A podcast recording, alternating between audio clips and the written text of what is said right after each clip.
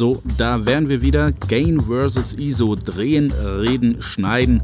Der Audiopodcast über Videoproduktion von Bernd Gareis, das ist der andere, und Markus Wallei, das bin ich hier.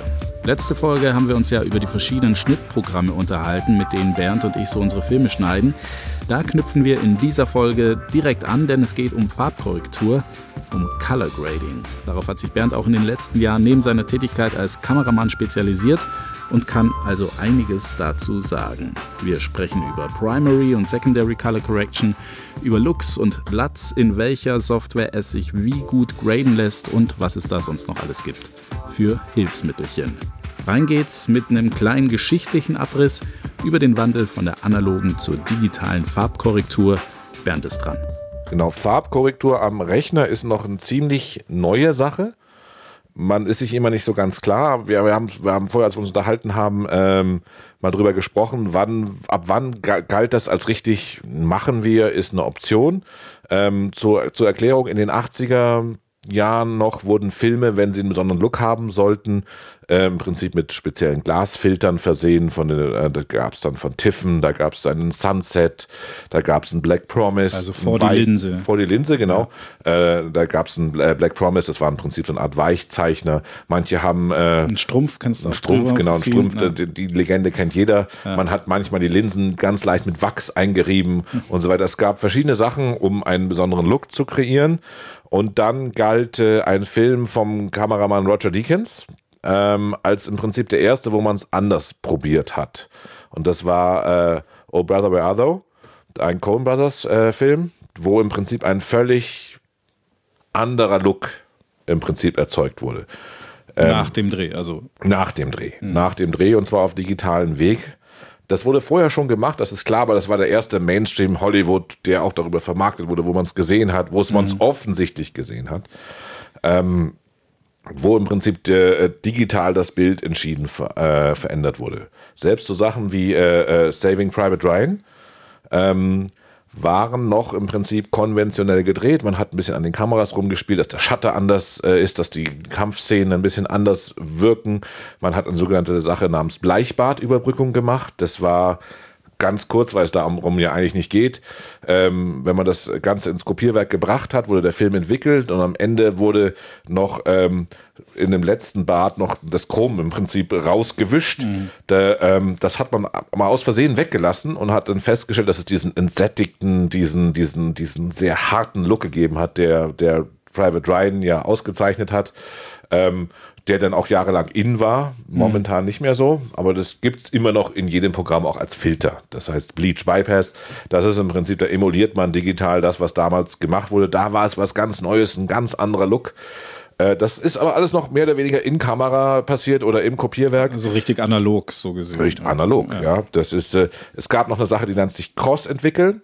Da hat man auf äh, Positivfilm, also Positivfilm ist im Prinzip wie Dia, wenn man mhm. das noch kennt, belichtet. Das war, ne, ich drehe drauf, so wie es ist, wird es dann projiziert. Ja? Und, und man hat dann aber den Positivfilm behandelt wie Negativfilm. Es dann im Kopierwerk entwickelt. Dafür war der nicht gedacht. Dann sah das sehr steil, sehr schräg von den Farben aus. Ähm, das haben wir auch mal gemacht. Ähm, ist ein Abenteuer. Also wurde zum Glück schön. Also der Look, den wir raus haben wollten, aber da gab es noch den Prozess, man gibt es ein Negativ beim Kopierwerk ab, entwickelt die ersten Meter, schaut sich's an, hofft, dass es gut gegangen ist, dann wird der Rest entwickelt mit etwas schneller durchlaufen lassen, etwas langsamer durchlaufen lassen. Mhm. Das waren die Einflussmöglichkeiten. Das ist natürlich nicht viel. Ja, das ist, da musste sehr viel am Set geschehen, da musste sehr viel mit Licht geschehen, da konnte man nachträglich eigentlich so gut wie gar nichts mehr machen. Also man wurde sehr kreativ. Ich kann noch einen während Kollegen. Des Drehs. Ja, während des Drehs, aber ich kenne noch so einen Kollegen, der hat, die haben auch gedreht äh, haben dann jedes einzelne, jeden Frame ausgedruckt, kopiert und wieder eingescannt und hatten dann auch einen entsprechenden den Look. Ja. Also es war auch so eine sehr, ja, äh, so ein bisschen. Aber es war mühsam. Es war sehr mühsam, glaube ich, dieses Musikvideo so zu produzieren, ja. Das ist, und äh, dann kam die Rechner auf, irgendwann in einer Verarbeitungsqualität, äh, mit der man dann äh, vernünftig äh, an den Farben regeln konnte. Da ist es äh, ähm, man hat angefangen mit primärer äh, Korrektur, irgendwann kamen dann mehrere Fenster dazu, Secondary erzähle ich nachher was dazu. Mhm. Ähm, und da war eben Oh Brother Where Are Thou im Prinzip der, das Landmark, wo man sagt, ab da war es dann in den Hollywood Mainstream-Filmen ähm, mehr zu sehen. Solche Apparaturen, mit denen man das machen konnte, das waren damals schon Resolve. Da hat damals noch nicht der Firma Blackmagic gehört. Ähm, ähm, also DaVinci Resolve oder äh, äh, Baselight, wie sie alle heißen. Ich selber rede nur über Resolve, weil von den anderen, die habe ich mal gesehen. In Tutorials habe ich keine Ahnung. Ich rede lieber über Sachen, die ich auch selber bedient habe. Ähm, diese Maschinen haben damals mit der Rechenleistung, all man brauchte, 200, 300, 500.000 Euro gekostet. Mhm. Ne, das, das hat natürlich dazu geführt, dass das wenige Leute bedient haben, weil die, ne, wenn du die gebucht hast, die mussten auch ständig geupdatet werden und so weiter.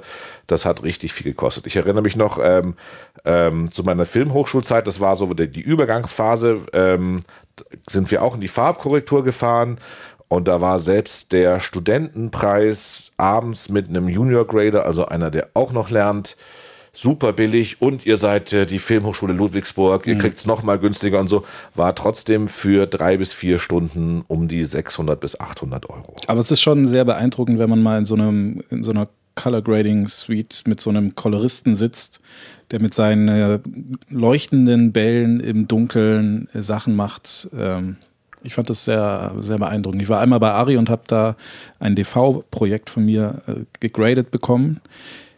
Und das war schon sehr beeindruckend. Sollte, sich, sollte man sich mal gönnen. Wo, wobei auch da ist es wie bei dem professionellen Cutter. Der, der, der, also der Unterschied von ich mach's daheim an einem guten Rechner zu dem Koloristen ist, dass er natürlich hundertmal mehr Ahnung hat. Dass der ähm, ähm, im Prinzip blind weiß, wenn er die Schwärze um fünf Punkte äh, senken will, dass, wo er hingreift und ja. runter. Ähm, dieses Pult, was dich so beeindruckt hat, kann man mittlerweile kaufen, kostet ja, 35.000 Euro. Ja. Ist nicht mehr das, was es ja. mal war. Ja. das ist, weil auch die Maschinen dahinter nicht mehr sind. Äh, der Preis, den der, der, der äh, da könnte jeder sagen, Moment, das Resolve kann ich mir runterladen, warum soll ich jetzt... Aber es hat schon was Ehrfürchtiges, wenn man in so einen Raum geht, ja, aber wo sowas stattfindet. Ja. Außerdem ist es so, dass... Äh, da wird ja meistens Werbung oder großer Spielfilm ge gemacht. Mhm. Ja, das heißt, da kommt dann der, der Marketingchef von einer großen Automobilfirma, sitzt dahinter und der hat natürlich keine Lust, dass da Render, Render, Render steht. Ja, das heißt, diese Firmen müssen riesige Serverparks bereithalten, dass auch der Denoise oder irgendwas anderes Rechenaufwendiges in Realtime ist, damit der Kunde nicht warten muss. Das kann man in einem Heimsystem natürlich nicht. Ja. Äh, im Prinzip äh, leisten. Also neben der Schnelligkeit des Koloristens, neben dem, dass die Suite natürlich viel schöner ist, dass es ein ehrfürchtiger, äh, fast äh, meditativer Moment ist, hm. ähm, und dem, dem Know-how, dass der natürlich eher weiß, wenn das so und so ausschaut und ich hab, will den Look, dann geben wir mal drei blau, zwei grün dazu, um mal sind halt Spezialisten. Also sind Spezialisten absolut, aber auch Preise absolut gerechtfertigt. Ja, ja, ja. Ähm, nur, wie alles in der Computertechnik, lässt sich das mittlerweile äh, in der Qualität, wenn man das Know-how dann hätte mhm. ja, oder hat, ähm, auch daheim machen. Und äh, das Pult, das man, also Blackmagic hat ja jetzt dieses Riesenpult. Es gibt dann auch das Mikro und das Mini. Es gibt von Tangent, gibt es vergleichbare Pulte, die können kein Stück weniger. Das ist, äh, ähm, manches ist umständlicher, äh, manches ist nicht belegt. Braucht man das Pult? Also so ein Pult, das hat dann auch so so Knöpfe und Drehregler und so Bälle. Marco schaut gerade mein Pult an. Ja, Knöpfe, Drehregler, drei Bälle hast du hier auf deinem Pult. Die drei Bälle haben alle. Das ist das Grundding. Also wenn, wenn, auch wenn genau, man aber fragt, brauchst du das? Also ja. Ich habe sowas nicht. Ich kann, ich komme damit auch ganz gut ohne zurecht, aber du machst es ja noch auf einem anderen Level. Da braucht man es dann schon. Also um es mal so zu sagen, du kannst alles machen ohne Pult. Alles. Das ist äh, das also es ist nicht so, dass das Pult plötzlich Funktionen freischaltet, die es sonst nicht gibt. Aber es ist eine Sache der Geschwindigkeit. Also A, diese drei Bälle, was ich gerade sagen wollte, ist ja. das Grundprinzip. Also wenn sich jemand darüber nachdenkt, ein Pult zu kaufen, es gibt von Elements ein sehr günstiges Pult, das sind nur die Bälle. Das ist äh, ähm, für, für die primäre Ko äh, Korrektur sind, sind die ganz wichtig. Damit macht man im Prinzip fast alles. Und das geht halt, wenn ich an einem an einem Ball leicht drehe, weil ich etwas mehr Blau dazugeben will, etwas mehr Rot, dann ist das schnell gemacht an einem Pult, dann ist das schon instinktiv wie Autofahren, mhm. ja, weil jeder weiß noch, in der Fahrstunde meint man, oh Gott, wie werde ich das alles beherrschen mit Bremse, Licht, Blinker und so weiter. Und Aber dann erklär doch mal, was, was machst du mit diesen gleich, gleich, gleich, gleich. Bällen und äh, Gleich, Premiere? ich, ich wollte noch auf das Pult ja. eingehen. Das Ja. ist, dadurch bist du viel schneller, weil du irgendwann das blind weißt, wo du es bist. Und das führt meiner Meinung nach, meine persönliche Meinung, auch Mhm. am Ende zu besseren äh, Ergebnissen. Weil, wenn du weißt, ah, gefällt mir nicht ganz, ich probiere mal ein bisschen mehr in den schwärzen, leichten Grünton. Wenn du weißt, klick, klick, klick, Maus, klick, klick, klick, das dauert. Das ist mühsam. Oder du machst einfach zipp mit dem Ball. Klar. Das ist, das heißt, die, die, es, es auszuprobieren, wie es ist, ein bisschen mehr, ein bisschen weniger, kannst du viel besser machen, wenn du so ein Pult hast, beziehungsweise du kannst ja den Blick auf den Monitor lassen, weil du ja instinktiv das machst, wo das ist. Während bei der Maus musst du ja immer schauen, wo der Mauszeiger ist. Das heißt, bei der Maus ist, ich schaue dahin, dann schaue ich auf den Monitor, ich schaue wieder rüber. Das ist viel, viel aufwendiger. Wie gesagt, das kann man jetzt machen, wenn, wenn jetzt jemand sagt, ich muss alle drei Monate mal ein Bild korrigieren, kein Pult. Ja, das ist, äh, es lohnt sich nur, wenn du viel machen musst. Ja, wenn man sich halt auch drauf spezialisiert, sagen wir ähm, mal. ja. also ich mache jetzt gerade eine DVD, die wir eben unter anderem zusammen vom Konzert gemacht haben, auch fünf Kameraproduktion. Da bin ich mit dem Pult natürlich viel schneller als, als alles andere. Aber es geht auch ohne, aber es Absolut. macht halt ab einem gewissen Level durchaus viele. Schnittprogramme und deren Korrekturtools Ja. greifen ja auch gar nicht auf den Pult. Da, da geht es ja gar nicht anders. Das ist äh, gut, dann, dann machen wir erst, was, die, was so ein Pult macht und danach, wie das die Schnittsysteme machen, satteln wir das Pferd von hinten auf. Wollen wir es Ja, okay. mich wird jetzt, du hast schon gesagt, äh, Primary und Second. Genau. Secondary. Man, man muss ja, entsch- also weil das, was alle von Farbkorrektur sehen, ist das, äh, ist der Look, ja. Und ganz ehrlich, das ist das Einfachste. Also das, was am, den meisten Effekt macht, was am meisten beeindruckt ist ist, der Instagram-Filter. Ist der Instagram-Filter, ja. Das ist, das, den, den kann man aber erst drauf machen, wenn alles zueinander passt, wenn alles, alle Fehler behoben sind, wenn alle Kameras halbwegs gleich anschauen, dann kann man über alle denselben Look drüber. Da nehme ich dann auch zu meiner Schande ab und zu ein Latt her. Wenn alles wirklich auf Norm ist und dann gibt es das Blockbuster blablabla Latt, Ist sowas ähnliches wie ein Filter. dann lege ich einen Filter drüber und schaue und dann schaut es gut aus und nachdem ja alles richtig korrigiert und gut beieinander ist, schaut es super aus. Und dieses Korrigieren ist der erste Schritt. und der wichtige Schritt. Und äh, Das ist die Primary. Ja, und dadurch, dass ich natürlich ähm, eher die kleineren Projekte mache, ist das eigentlich der größte Teil meiner Arbeit. Das ist also bei mir geht's eigentlich, Geld verdiene ich mit irgendwie Look drüberlegen praktisch nicht, weil das gar nicht gefragt ist, sondern im Prinzip äh, äh, gibt es dafür Geld, dass Die Farbe korrigieren. ich habe eine GH4 mit einer FS7, das eine ist lock, das andere grünstichig, äh, das eine rauscht, das andere ist leicht überbelichtet. Kriegen wir das irgendwie zusammen? Und Wie gehst du das an? Wo, wo fängst du an? Also man muss ja sagen, bei der Farbkorrektur kann ich zum einen an den Farben spielen, an der Sättigung kann ich spielen und ich kann an der Belichtung noch spielen. So. Das sind so die drei Dinger. Be Belichtung ergibt sich aus dem anderen, ja. Ja. Also da, da, wir kommen deshalb zurück auf diese drei Bälle, die jeder schon mal gesehen hat. Mhm. Die gibt es auch in Schnittsystemen oft als äh, im Menü kann man die aufrufen. Drei Wege Farbkorrektur. Genau, da, da sieht man dann drüber. diesen Farbball. Ball, ne? Das ist, da ist, da ist, äh, da ist ungefähr auf, ähm, das ist 10, zwischen 10 und 11 Uhr ist rot. Ähm, und, und, und zwischen 7 und 8 ist grün äh, und dann jeweils die Komplementärfarbe, also gegenüber von grün ist dann Magenta. Das ist dann auf 2 Uhr ungefähr. Und ähm, dann schaut man sich das Bild an und äh, sieht, dass es zu blau ist, dann geht man natürlich mit den Bällen ähm, dann tendenziell äh, eben auf äh, 11 Uhr. Mit einem Ball oder mit mehreren? Die Bälle sind als solches aufgeteilt. Äh, Das ist, ähm, das ist äh, Lift Gamma Gain. Das heißt, äh, der untere Ball ist äh, Schwärzen, der oberste Ball ist weiß. Also wir reden immer von den oberen 20, 30 Prozent. Bei manchen Programmen kann man das auch äh, verstellen, was wo greift. Und die greifen ineinander. Also es ist nicht so, dass das äh, per Brickwall getrennt ist, also bis, Ja. bis Belichtung 80 Prozent ist äh, nur der obere Regler, sondern da, das ist im Prinzip so eine Kurve, die nach unten geht. Also das ist, was ganz weiß ist, mache ich nur über den obersten Regler. Also über den rechten Ball. Äh, genau, das ist, das ist immer der rechte Ball. Das ist, ähm, und äh, was schwarz ist, mache ich immer über den linken Ball. Und die Mitten sind in der Mitte. Die Mitte ist eigentlich der größte Teil. Also das sind so 60 Prozent oder so.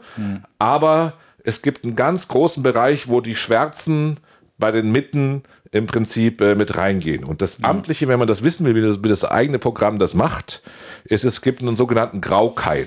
Ja, das ist ein Ding, das ist, das bildet alles in verschiedenen Graustufen ab. von ganz schwarz bis ganz weiß. Das, das lädt man sich mal in sein Programm rein und dann spielt man an den Reglern rum. Als und Bild. Als, Bild, in die genau, Timeline. als Bild in die Timeline rein, legt, äh, macht eine Farbkorrektur drauf und dann kann man schon sehen, wenn man zum Beispiel was ganz Grobes macht, wie ganz viel Grün rein, bis wohin ist das Grün massiv drin, bis wohin wird es weniger und wo lässt es völlig nach. Und dann wird man feststellen, dass, äh, dass bei der normalen äh, Balls, äh, wenn ich ganz viel Grün auf Schwarz gehe, denke ist das fast bis 70, 80 Prozent zeichnet sich das durch. Natürlich wird es gegen Ende immer ganz weniger Grün, aber so ein Hauch von Grün habe ich am Ende rein. Und äh, wie man das normalerweise macht, man versucht ein äh, solides Schwarz zu haben und solides Weiß, also ein wirklich neutrales Weiß. Also erster Schritt ist, du gehst auf die Belichtung und schaust, dass die, dass dein Bild Genau. ähm, Genau.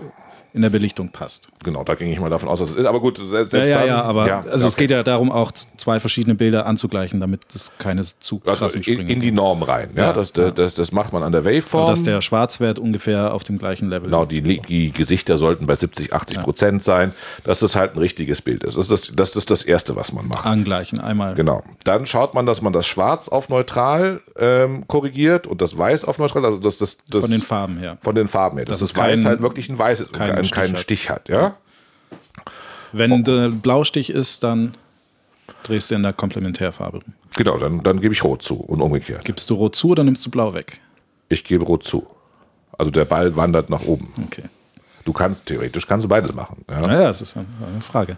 Das ist, ähm, aber du, du, du wägst den Ball, das geht plus rot. Ja. Wobei das, das macht dann das Programm auch intern. Das kann auch sein, dass es ein bisschen rot zugibt und ein bisschen blau wegmacht. Das Wer ist, weiß, Da müsste man schauen, wie es. Äh, es, es gibt Tools in diesem Programm, wo man es wirklich steuern kann, aber das ist sehr fortgeschritten. Das ist, äh, das sind dann äh, so sind äh, wirkliche Graphen, also läng längere ähm, na, wie sagt man da? Längere, längere Linien. Das sind so, so, so ähm, muss man sich vorstellen, wie drei Gläser, die gefüllt sind. Und das eine ist mit Rot gefüllt, das andere mit Grün und das andere mit äh, äh, Blau. Und, äh, und dann wird aus dem einen ein bisschen, also kann man ein bisschen rotes Wasser nachschütten. So, das, das geht, gibt es auch in dem Programm, aber das ist sehr fortgeschritten. Ähm, und dann, wie gesagt, versucht man das alles neutral zu ziehen. Dann schaut man sich noch ähm, das Gesicht an. Es gibt auch äh, äh, in dem, jetzt wird es kompliziert, wir sind jetzt etwas nerdiger als das letzte Mal. Es gibt auch die sogenannte Hauttonlinie. Das ist, die ist da irgendwo Richtung Rot. Die ist irgendwo so 11 Uhr, 10 Kann Uhr. man sich in dem im Vektor bei den meisten kann man das anzeigen bei den anzeigen so lassen. Genau. Strich durch. Und da sollte dann der Hautton, wenn man den mal getrennt betrachten würde, drauf liegen.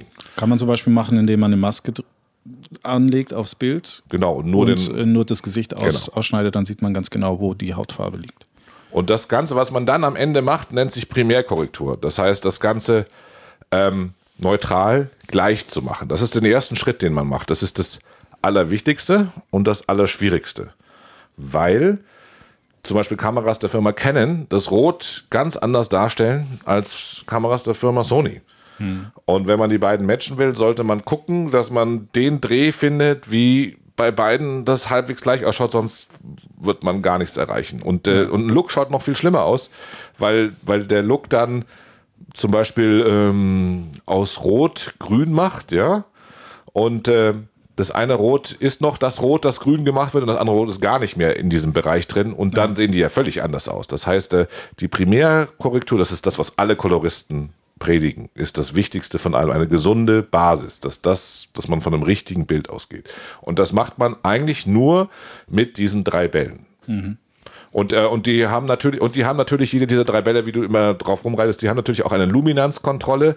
Das heißt, man kann ähm, die hellen Sachen äh, heller machen, die, die dunklen Sachen dunkler machen und entscheiden, ob die Mitte abgedunkelt wird oder aufgehellt wird.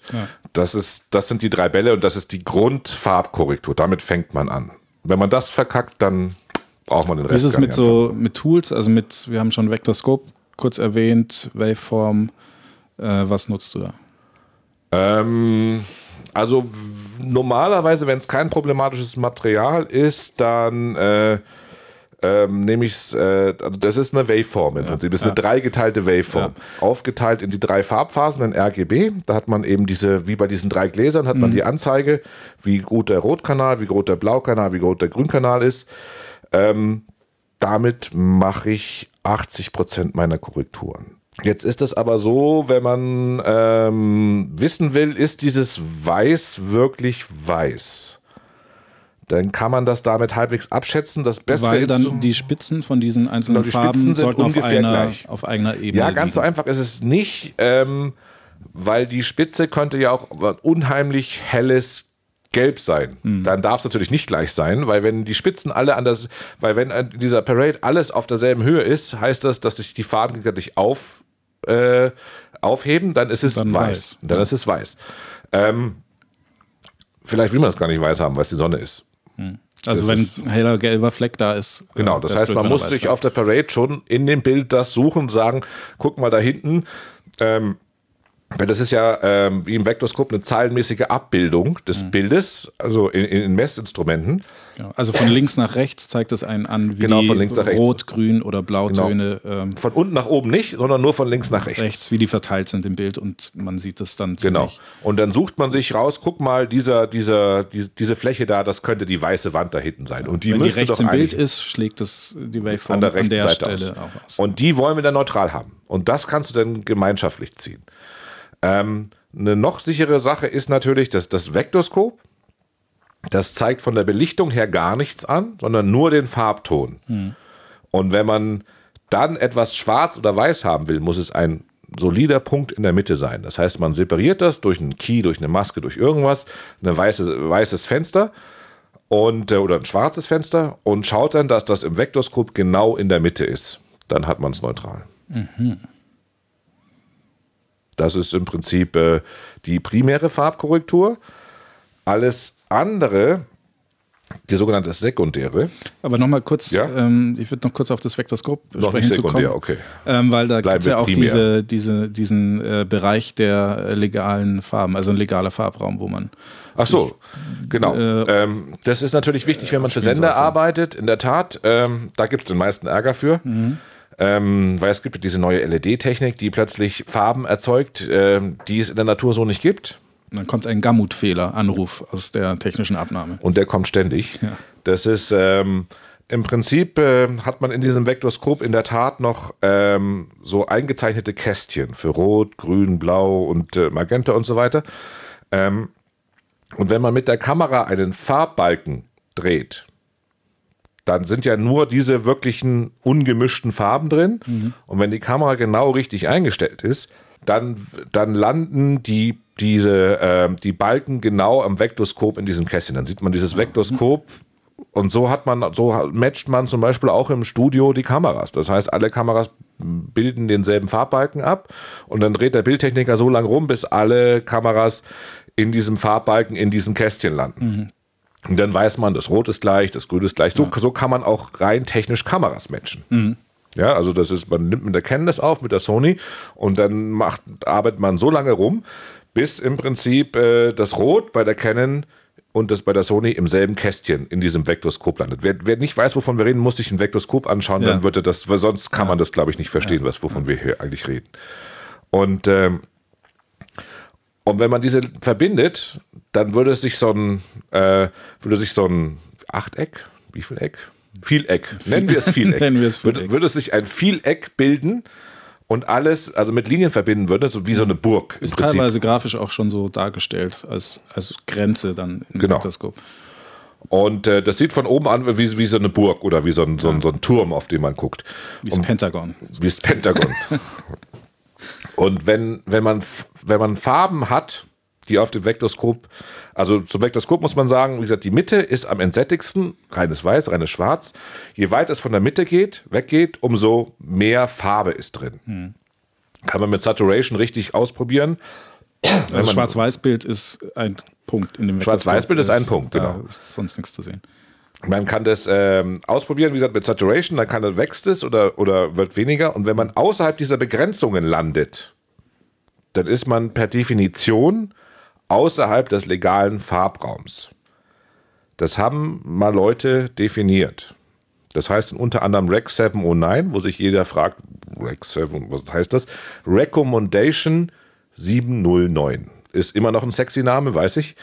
Aber ähm, da hat man gesagt, so darf das sein. Und diese ganzen Begrenzungen mit Gammutfehler und so weiter rühren darauf zurück, dass, dass sie davon ausgehen, dass es auf dem ältesten Monitor dem ältesten Fernseher noch laufen muss. Und ein sehr alter Fernseher, der trifft er ja plötzlich auf Farben, die es zu seiner Welt noch gar nicht mhm. gab. Ja, das ist so wie ein eingeschleppter Virus aus einem anderen Land, ja, dem, wo es keine Antikörper für gibt. Ja. Und dann hat man Angst, dass dieser Fernseher das Bild gar nicht mehr darstellen kann oder ganz komisch darstellt. Und deshalb hat man diesen Gamut, also vereinfacht gesagt, äh, mhm. Fehler eingeführt und das damit alles begrenzt. Wenn du jetzt siehst, da äh, franzt was aus und ist im illegalen Farbraum unterwegs, gehst du dann in den Farbkanal rein und ziehst an irgendeinem Graphen, an irgendeiner Kurve also wenn so ein Gamut-Error kommt, ja, also in Koloristenforen wird das viel diskutiert. Äh, es gibt, gab auch so einen Artikel, den ich gelesen habe, The Colorist Nemesis, äh, mhm. The Gamut Error. Ähm, noch, noch, dazu muss man sagen, dass es nur die neueren Messinstrumente das überhaupt darstellen. Also wenn man Glück hat, hat man eine Abnahme bei jemandem, der das noch gar nicht misst. aber aber ja. bei dem großen Sender sollte man mittlerweile damit rechnen. Nehmen wir an, rot ist zu knackig. Mhm. Es ist ja entweder rot oder grün äh, oder blau. Meistens ja. ist es blau. Ja. Das ist, weil blau von LED-Leuchten unnatürlich in einer Intensität und so weiter. Man könnte verschiedene Dinge tun. Das eine ist ein Brickwall-Filter, so wie den der Avid hat. Das heißt, man hat seine Werte bis zu der der Farbe. Lim Limiter. Limiter im Prinzip. Farblimiter. Ja, der, der schneidet einfach ab. Alles, was über diesem Wert drauf ist, wird ein Wert. Mhm. Das kann natürlich bei Konzerten, wenn von hinten eine blaue Kante kommt, richtig übel aussehen. Ja, weil das, das gibt dann so Videoflächen. Hm. Weil logischerweise, ne, da waren ja 20 Blautöne, äh, die auch noch Haare dargestellt haben. Der, der Rechner sagt, alles drüber, alles blau ein, ein Farbton. Dann hat, dann hat man hinten so eine, so eine, so eine Platte auf. Ja, ja. Das, ist, das will man natürlich nicht. Ähm, die andere Möglichkeit ist, ähm, man geht selber in den Farbkanal rein und reduziert blau einfach. Mhm. Oder man reduziert die allgemeine Sättigkeit, bis man da drunter ist. Mhm. Das, das geht ja. Ähm, da greifen natürlich ins Bild ein. Also, weil wenn ich jetzt blau mehr wegmache, sieht es nicht mehr aus wie vorher. Das mag vielleicht der Regisseur, der Kameramann nicht so. Die Saturation allgemein runter, dann macht es den ganzen Film anders. Ja. Aber ein Tod muss man sterben. Ähm, was es bei Resolve gibt, äh, in der neuesten Version, äh, ist, dass das Resolve alles, was über 90% Sättigung geht, automatisch auf 90% runter dimmt, aber äh, nach wie vor in Abstufungen. Das heißt, mhm. wir kriegen keine Flächen. Also komprimiert eher so. Ja, eher, genau, eher, wie Limiter das ja auch macht. Ne? Also ja. der Audiomischer, mit dem wir hier äh, arbeiten, der, der springt ja auch öfter an. Und äh, ich sehe gerade viel zu viel bei mir. Also gut, Augenblick, jetzt ein bisschen runter. Also der Audiomischer, der Audiomischer springt ja auch an. Und äh, der macht aber dann nicht einen Ton draus, sondern der, der dimmt das so ein bisschen runter, dass es noch allgemein pleasing der ist. ist. intelligent, sagen wir es mal so. Intelligent. Da gibt es einen Filter von Boris, teuer, der macht das. Mhm. Und Resolve hat es in der neuesten Version auch eingebaut. Damit sollten hoffentlich die Gamut-Errors der Vergangenheit anhören. Ähm, mit der Resolve-Funktion bin ich noch durch keine Abnahme durch. Die von Boris hat sich schon bewährt. Okay. Das ist, aber ich gehe mal davon aus, dass das von Resolve schon passen wird. Und weil, weil dann ist halt alles, was 105 Prozent ist, wird halt auf 98 mhm. runter. Alles, was 102 Prozent ist, wird auf 96 und so. Das kann man so ein bisschen runterdimmen, weil wir müssen halt die Normen einhalten. Das, das geht nicht anders. Ich habe noch zwei Sachen, bevor wir auf, die, auf den Look kommen. Die eine ist äh, nochmal auf die Waveform zurück. Ähm, was die Helligkeit angeht, ziehst du deine Schwarzwerte immer auf die 0 und die weißen auf die 100 oder hebst du das eher ein bisschen an? Also man sollte schon schauen, dass man Dynamik maximal ausreizt. Aber auch da, wir reden ja immer noch vom Filmlook. Das kann sein, dass das in zukünftigen Generationen gar nicht mehr so das Thema ist, ja, weil man mhm. sich daran gewöhnt hat, dass es alles elektronisch aussieht. Aber im Filmlook, sobald ich auf 100% weiß bin, ist es eine weiße Fläche, ähnlich wie wir das gerade mit den, mhm. mit den Farben besprochen haben. Das sieht immer übel aus, ja. Aber ansonsten wäre es natürlich auch schlecht, die Dynamik nicht auszunutzen. Das heißt, das ist, das ist, kann man, das ist so ein Eiertanz. Also eigentlich schaust du, dass du gar nichts satt, massiv schwarz hast, kommst manchmal aber nicht drum herum. Zweite Sache, die ich noch fragen wollte, sind diese Color Passports, Color Checker Charts, die man so reinhalten kann ins Bild, ja. wo alle möglichen Töne drauf sind, Farbtöne. Ja, super. Auch, Funktioniert nicht hundertprozentig. Aber das, das ist im Prinzip so ein bisschen wie das, das ausgebaute Vektoskop, ja? Das genau, deswegen bin ich drauf gekommen. Von, ja. von der Art her. Ähm, das macht, äh, ich weiß nicht, ob die anderen Programme das machen, Resolve macht es. Das heißt, ich nehme das auf im selben Licht aus verschiedenen Kameras. Also man hält ein so ein, so ein so eine Fläche ins Bild, wo Äh, da- ganz das- viele Strukturen, also ganz Genau, viele Farben das drauf auch, sind. ist, und auch, ist auch scheißen teuer, das Ja. Teil, ja, das, weil das müssen ja exakte Farben sein. ja, es gibt auch die günstigeren Varianten, aber die sind dann halt auch entsprechend Ja, aber klein. du willst ja ein, ja, das hat nicht nur mit Größe, also es müssen wirklich exakte Farben sein, weil die nimmst du aus all verschiedenen Kameras aus, auf, dann, dann ähm, ist es so, dass du äh, in Resolve gibt's, äh, also es gibt drei, drei Firmen, die das herstellen, frag mich nicht, wie die heißen. Ähm, dann stellt man ein, das ist äh, das Chart von der Firma, dann erscheint so eine Art Grid. Ja, und dieses Grid besteht aus, weiß ich nicht, 20, 22, 25 Kacheln ähm, die festgelegt sind, äh, die du drüber legst. Ja, und dann weiß Resolve, oben, zweite Reihe links, ist tiefes Rot. Wie ist es dann auf diesem äh, äh, aufgezeichneten Material drauf? Und so kannst du Kameras matchen, weil dann Resolve weiß, ah, die Kamera sie macht dieses, dieses dritte Reihe von oben. Und mir vielleicht auch einen so. Weißabgleich äh, wieder hinbiegen. Äh, ja, ja, aber das kriegst du einfacher. Okay. Also da, nimm, da nimmst du einfach ein, äh, äh, ein neutrales Grau auf und nimmst einen automatischen Whitepicker. Also das ist dafür, das ist äh, mit Kanonen auf Spatzen geschossen. Das ist, äh, dafür ist das viel zu aufwendig. Und wenn du deinen Weißabgleich verhaust, dann nimmst du auch diese Chart nicht richtig auf. Also das ist, also da, das kann man einfacher haben. Okay. Weil viele Programme haben ja, das ist die einfachste Farbkorrektur, der Avid hat das, Resolve in der neuesten Version auch.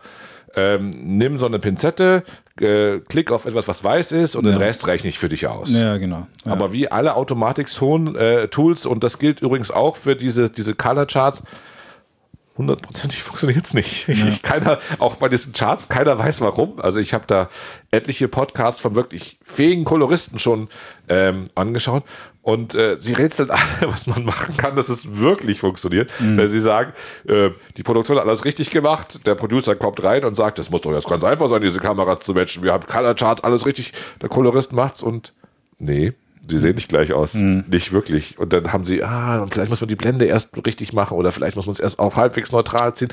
Also, ja, ähm, ich nehme es her. Äh, ist, ist, ist es ein good starting point bei einer Vielkameraproduktion, wo es vor allem auf Geschwindigkeit ankommt? ja. Drauf verlassen? Mm, mm, nein, nein. Okay. Ähm, dann zweiter Schritt, das Grading, den Look drauflegen. Genau. Passiert, wenn der Film an Also- sich also wir schon ganz okay Wir, aussieht. ja, so. wir, wir, wir sind ja noch zwischen Grading, also zwischen Korrektur und Look. Dann gibt es ja noch die Secondaries. Ja? okay, ja. Secondaries ist dann, äh, wenn ich einzelne Sachen rausnehme, wenn ich nur noch, wenn ich, äh, man kann einen Key machen, also man kann versuchen, nur das Rot. Also ein rotes. Auto ist da und ich hätte es gern gelb, dann Ja, oder das Rot nicht so aggressiv. Ja, dann dann kann kann, ich das ich natürlich rausnehmen. die Saturation raus, also die, die, äh, aber dann wird ja alles weniger entsättigt. Dich stört ja nur dieses rote Feuerwehrauto. Und da hast du auch das Richtige angesprochen, weil rote, knallrote Sachen im Sonnenlicht sind immer zu aggressiv. Hm. Ähm, dann, dann versuchst du das mit äh, also wie, wie eine Art, es wird im Prinzip wie ein, wie ein Key. Also wie ein Hm. Greenscreen versuchst du nur dieses Ding anzugreifen. Das funktioniert bei guten Kameras, 10-Bit, ähm, und äh, großer Dynamikumfang und so weiter, hohe Bitrate funktioniert das besser. Klar. Bei MP4 hochkomprimiert logischerweise nicht so, ja. Und dann kannst du nur an diesem Rot rummachen. Was viele auch machen, sind sogenannte Masken. Das, Damit arbeiten viele Koloristen. Das ist auch der Unterschied zwischen äh, Postpro äh, oder äh, äh, Rotoscoping, VFX Guys, wie man so sagt. Grundsätzliche Denke ist, ein Kolorist legt äh, ein Fenster, einen Kreis drüber mit ganz viel ähm, Softness, also das heißt, äh, ähm, das ist nicht eine harte Linie, sondern da, da gibt es ganz weiche Kanten und äh, macht das so Pi mal Daumen und legt dann Look drauf. Jemand, der Rotoscoping und auf, aus der VFX-Welt kommt, der will das natürlich ganz exakt ausschneiden. Das sind zwei unterschiedliche Arten und Weisen zu arbeiten. Kolorist arbeitet eher genereller, das heißt, von oben ziehen wir noch einen Grauverlauf ein oder wir machen, äh, der Tisch ist uns zu hell im Vordergrund, dann legen wir da eine, eine runde Maske drauf, mit, mit, aber mit einem leichten Verlauf, also ein Feathering nennt sich das dann, nach außen und dann dimmen wir ihn auch nur so ein bisschen runter. Es geht in der Secondary nicht mehr um den großen Look, den hat man ja in der Primary gemacht, dafür war die ja da. da Im Primary machen wir das Bild richtig und dann stört uns noch ah, guck mal da hinten, also da, da scheint noch irgendwie so die Retusche. das, das Licht drauf, das ist zu hell, da ist die Aufmerksamkeit auf diesem Hintergrund, können wir das ein bisschen runter machen. Dann machen wir eine kleine Maske drauf, machen das nur einen Hauch runter. Es geht nicht darum, dass man, das Wichtigste für einen Koloristen ist, du darfst es nicht sehen, was er gemacht hat. Du musst dir, du darfst nicht in dem Bild sehen, ah, da hinten, das ist runtergedimmt, sondern im Prinzip versuchst du es so zu manipulieren in den Rahmen, dass es immer noch wie so gedreht ausschaut. Das ist das Secondary, da arbeitest du mit Masken, mit Keys, mit äh, Farben einzeln anfassen und dann, dann, ganz am Schluss, dann kommt endlich der berühmte Look. Das ist, äh, andere geben halt einfach so ein Latt drüber, ja, das ist, da sagst du, ja, alles schön, aber ich hätte jetzt gern grün in den, in den Schwärzen. Das machst du dann. Oder wie gesagt, das kannst du per Latt machen. Gibt es definierte oder du hast halt selber Presets fertig gemacht und äh, Was heißt von sowas wie äh, Film Convert? Das ist ja so eine Software, wo man auch, nehme ich her. ähm, auch Farbkorrektur machen kann, aber im, im Speziellen dann Film emulieren kann. Ja, das ist, wobei die natürlich auch nur Farbwerte verschieben. Den, den, den, das Rauschen mache ich meistens weg. Ja, das mag ich nicht so. Äh, aber nehme ich her, gibt oft noch mal, du hast alles richtig und es schaut so von den Farben ein bisschen plastisch Video aus und du willst noch so einen Hauch des runtergedimmt haben. Das könntest du theoretisch alles auch manuell machen. Aber dann hast du halt irgendwie, ähm, dann schraubst du an der Farbverteilung rum, das eine Rot ein bisschen mehr, das ein bisschen weniger, hast du einen Graph mit 500 Punkten. Hast du darauf Lust, 500 Punkte zu machen? Oder ist es besser, Klick drauf und Ja. fertig? Das ist, das kannst du alles selber machen. Im Prinzip ist Film-Convert ja nichts anderes als ein Latt. Ja, ja. ja. Na, Das ist, äh, und äh, äh, ja, schaut gut aus. Also äh, nehme ich öfter her, macht, macht, macht was Schönes draus. Was du nicht magst, glaube ich, ist Bullet Looks. Ähm, Habe ich ausprobiert. Das Erst war vor ein paar. Jahren super, super in, ist es immer noch. Ähm, Es ist von der Performance jetzt besser geworden, aber ganz ehrlich, das sind nur Latz. Also zeig mir irgendwas, was Bullet, Bullet Looks macht, was, äh, was äh, nicht äh, ein gekauftes Latt für ein Zehntel des Preises äh, auch macht. Oder, oder, oder so, du, du drehst es sogar selber rein. Also ich habe bei Bullet Looks nichts gesehen, was mich, wo ich gesagt habe, brauche ich. ja, der Vorteil ist halt, wie, wie bei Film Convert auch, du kannst halt super schnell verschiedene Sachen mal ausprobieren und daran dann noch ein bisschen Das, drehen. das ist so. sicherlich ja. ein Vorteil, aber Ja, dafür also, 500 Euro, Ja. ja, das ist. es auch eine kleinere Version, die ist günstiger. ja, aber die hat viel weniger Looks drin. Ja, und du kannst nicht so viel dran arbeiten, ja. Und so, ja, und dieses Arbeiten ist, äh, das, also das Bullet Looks ist, weil wir müssen hinten den Sack dann zumachen, dann gebe ich den Ball gleich an dich. Das ist natürlich interessanter, wenn du ein Schnittsystem hast, äh, wo, wo das entweder gar nicht geht oder viel, äh, viel mehr Mühe macht, äh, Looks zu kreieren. So ist es, wenn ich in den Schatten ein Grün haben will, dann, dann gehe ich mal kurz an, mit einem Ruckler an meinen Ball hin und habe ein Grün drin. Weil du dich halt auskennst. So, Ja, ähm, ja, ja, ja. das ist, und Bullet Looks hat ja im Prinzip viele der Funktionen, ähm, ich hoffe, ich habe die richtige Version erwischt, weil es gibt da verschiedene. Also die, die, die ich meine, die teuerste. Ja. Ne? Das ist, äh, die hat viele Funktionen, äh, weil das Colorista auch ein bisschen mit eingebunden, die du gar nicht brauchst, weil der Resolve oder der Pogel oder der, der äh, äh, ähm, ein, eines der anderen Programme äh, auch anbieten. Also könnte ich es theoretisch in einem Filter mit einer schlechteren Performance machen. Ja? Oder ich mache es gleich an meinem Resolve, wo ich äh, mit meinem Pult drankomme, wo ich äh, Looks äh, äh, im Prinzip selber gestalten kann. Ja, also, klar. Ist halt, also für mich ist Lux nichts anderes als ein Ladegerät. Ja? Ja. Schön, dass ich einen Überblick habe, äh, äh, dass ich, dass ich verschiedene nebeneinander ange aber angeboten bekomme, also eine Vorschauoption. Aber ansonsten ist mir der Performance-Verlust, den ich hier habe, weil ich kann da nicht mehr Realtime, ich muss das rendern, ist es nicht wert. Und ich habe die Lux ausprobiert. Also da ist nichts dabei, was, was mich wirklich vom Hocker reißt. Das ist die andere Nummer, wenn du in ein Schnittsystem reingehst. Ja. Willst du noch irgendwas zur Farbkultur oder, oder kann ich den Ball an dich jetzt abtreten? Ich, ich, also ich hätte schon Anlauf genommen dafür. ja, dann äh, gib ab. Genau. Ähm, wir wollen nicht den Eindruck erwecken, dass Farbkorrektur nur in Resolve geht. Das ist natürlich ein darauf spezialisiertes Programm, das mittlerweile auch, wie ich das letzte Mal gesagt habe, ausgebaut wurde. Man kann schneiden und Ton machen und so weiter. Kommt aber natürlich allein von der Farbkorrektur, konnte früher auch nur in Farbkorrektur äh, Programmen gemacht werden. Ähm, beim Avid gleich mal vorweg sehr beschränkte äh, Möglichkeiten. Es gibt ein Baselight, was äh, auch ein sehr, sehr professionelles Color Grading Programm ist, äh, als Plugin. Das kann man sich auf die Timeline nehmen. Da hat man fast dieselben Funktionen wie im Profi Baseline, das ein unheimlich teures Programm ist. Also tolle Möglichkeiten innerhalb des Avids, muss aber auch gerendert werden. Mhm. Ähm, was ein Avid selber nativ eingebaut hat, sind nur die Bälle. Man kann mit meines Wissens mit keinem Pult außer Avid äh, Color selber, es gibt so ein Color-Pult von Avid, so ein sehr altes, drauf zugreifen.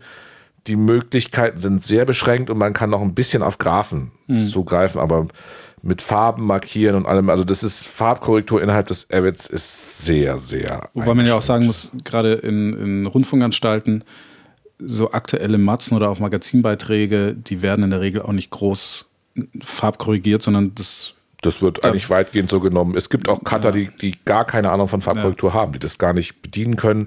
Viele Kollegen können das mittlerweile. Ein bisschen ähm, was machen sie dann schon noch, aber es ist jetzt nicht.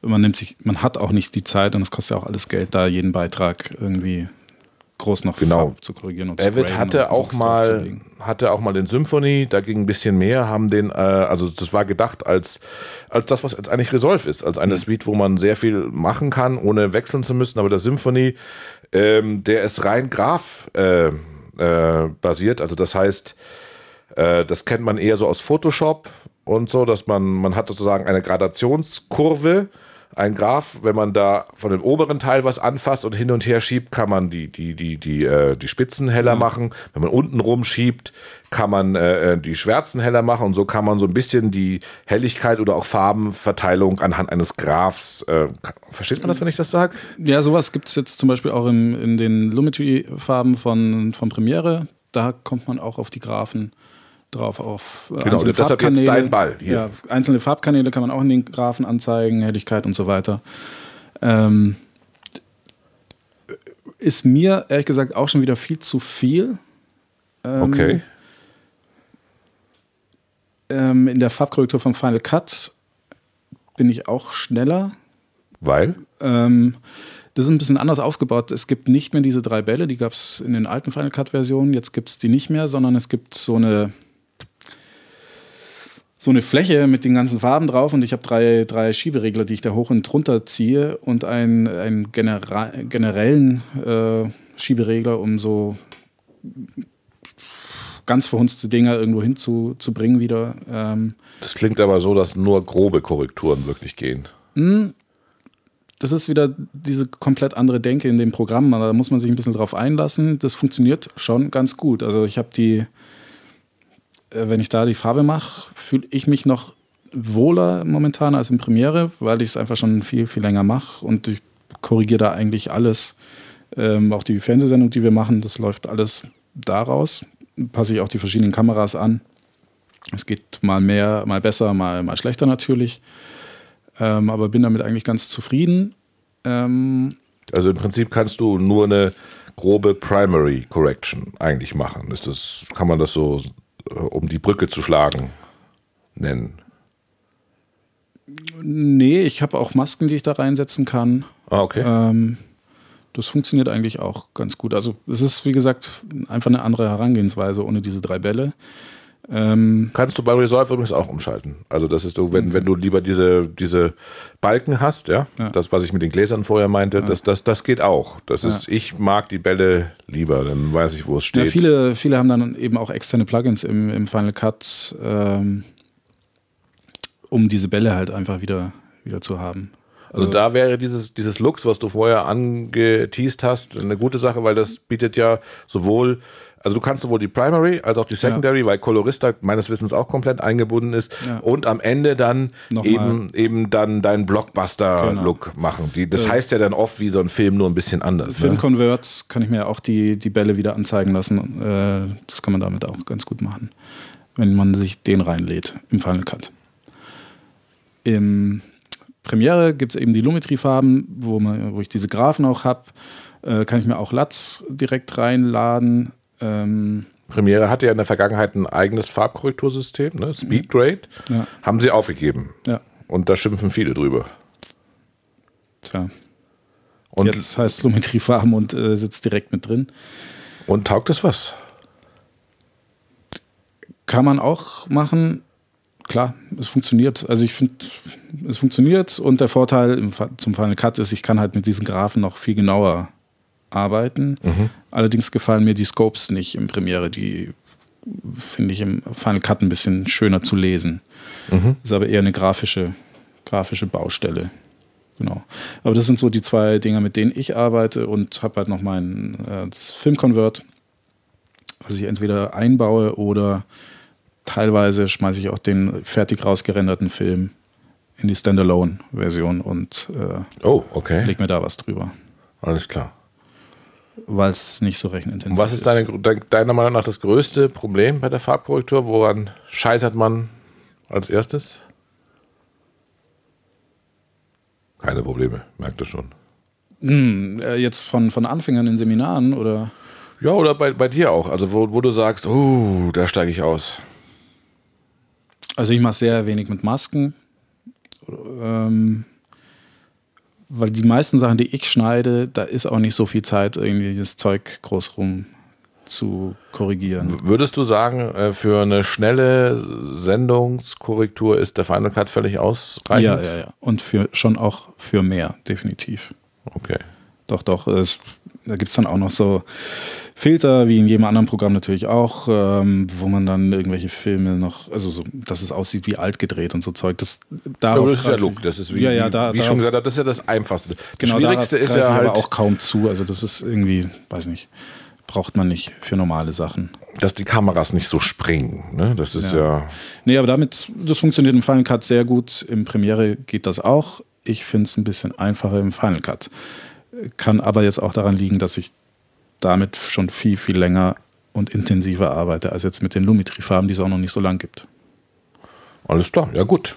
gut wie gesagt, für mich ist Resolve. Ja. Ganz schlimm finde ich nur, ähm, ja? hast du bestimmt auch deine Erfahrung, wenn man was gegradet hat, korrigiert hat, einen Look noch drauf hat und dann kommt der, der Redakteur und sagt, äh, mach mal das aus wie Instagram. Und man sich ja, das ist, das alles ist, verschießt, was man sich über Stunden erarbeitet hat. Ja, aber das ist ja dann, wenn du ein, ein solides, wenn du ein solides äh, äh, Grundgrading hast und dich dann eben nicht durchgewurstelt hast, was ja die meisten machen. Hm. Die meisten, die machen ja eher so ein Pflaster da drüber und äh, dann Verband da drum, anstatt dass sie, dass sie gleich äh, äh, das Teil austauschen, ja? ja? Dann ist das eigentlich kein großes Problem. Das ist das, was ich versucht habe am Anfang. Ja, ja, ich finde es nur so schade, dass dann ähm, man denkt Ach, sich ja schon, Instagram Look kann schon gut ausschauen. Ja. Weil ich, ich schmeiß dann, also bei mir passiert ja dieser Look im letzten Note äh, oder im zweiten Note, also Note-basiert heißt, die Korrekturen im Resolve sind äh, verschiedene Arbeitsflächen nacheinander. Die, mhm. die sind alle in so, so einem Note-Graph wie in einer Mindmap im Prinzip mhm. dargestellt. Und im letzten Note passiert mir dann wieder Look. Ja. Und wenn dann der Kunde kommt und einen ganz anderen Look will, dann tausche ich den ja, Ja, man tauscht den aus. Ja, ja, ich finde es immer so. Ja, momentan ist Grün in den Schatten, glaube ich, ganz gefragt. Und das ist das, ist das was man eigentlich gelernt hat, was man auf keinen Fall haben darf. Aber äh, das, äh, Moden kommen und gehen. Ja, ja, das, das stimmt. Aber es ist alles ein bisschen filmiger heutzutage, finde ich. Dieser ganze 5D-Look mit diesen Knallfarben und hohen Kontrasten, das ist jetzt auch wieder vorbei. Jetzt ja. ist es eher ein bisschen weicher. Ja, die 5D hat ja die Qualität des Bildes auch gemacht durch eben, wie du gesagt, Knallfarben und vor allem durch ja. das Schwarz runterziehen. Ja, das ist, das, da sind wir jetzt weg. Momentan ist, liegt das Schwarz, um nochmal deine Frage von ganz mhm. vorher aufzugreifen, momentan liegt es nicht auf. Also, ja. wenn man es ganz hip machen will, ist so mein Eindruck. Das ist natürlich von Kunde zu Kunde unterschiedlich, aber dieser Instagram-Look ist ja so ein sattes, neutrales Schwarz gibt es bei Instagram nicht. Das stimmt, ja. Ja, gut. Ähm, das war's. Das war's erstmal. Und äh, werden wir bestimmt noch vertiefen an der einen oder anderen Stelle. Ja, wir, ja, irgendwann wir, mal Tutorials beisteuern, hat er gesagt. Ja, schauen wir mal. Schauen wir mal. Aber das, sowas lässt sich natürlich viel leichter an einem äh, screen gecapturten äh, Rechner zeigen, was man sieht, machen kann, ja. wenn man es sieht. Ich würde mal sagen, das kommt auf jeden Fall. Irgendwann. Irgendwann. Das war Folge 6. Gain vs. ISO. Wir haben jetzt neuerdings auch eine Facebook-Seite, da könnt ihr uns folgen und immer auf dem neuesten Stand bleiben. Gain versus ISO einfach mal danach suchen. Ansonsten natürlich abonnieren, falls ihr es noch nicht getan habt, bei iTunes und wo es auch immer Podcasts zu abonnieren gibt. Oder unter gainversusiso.de findet ihr auch alle Infos dazu. Bis zum nächsten Mal.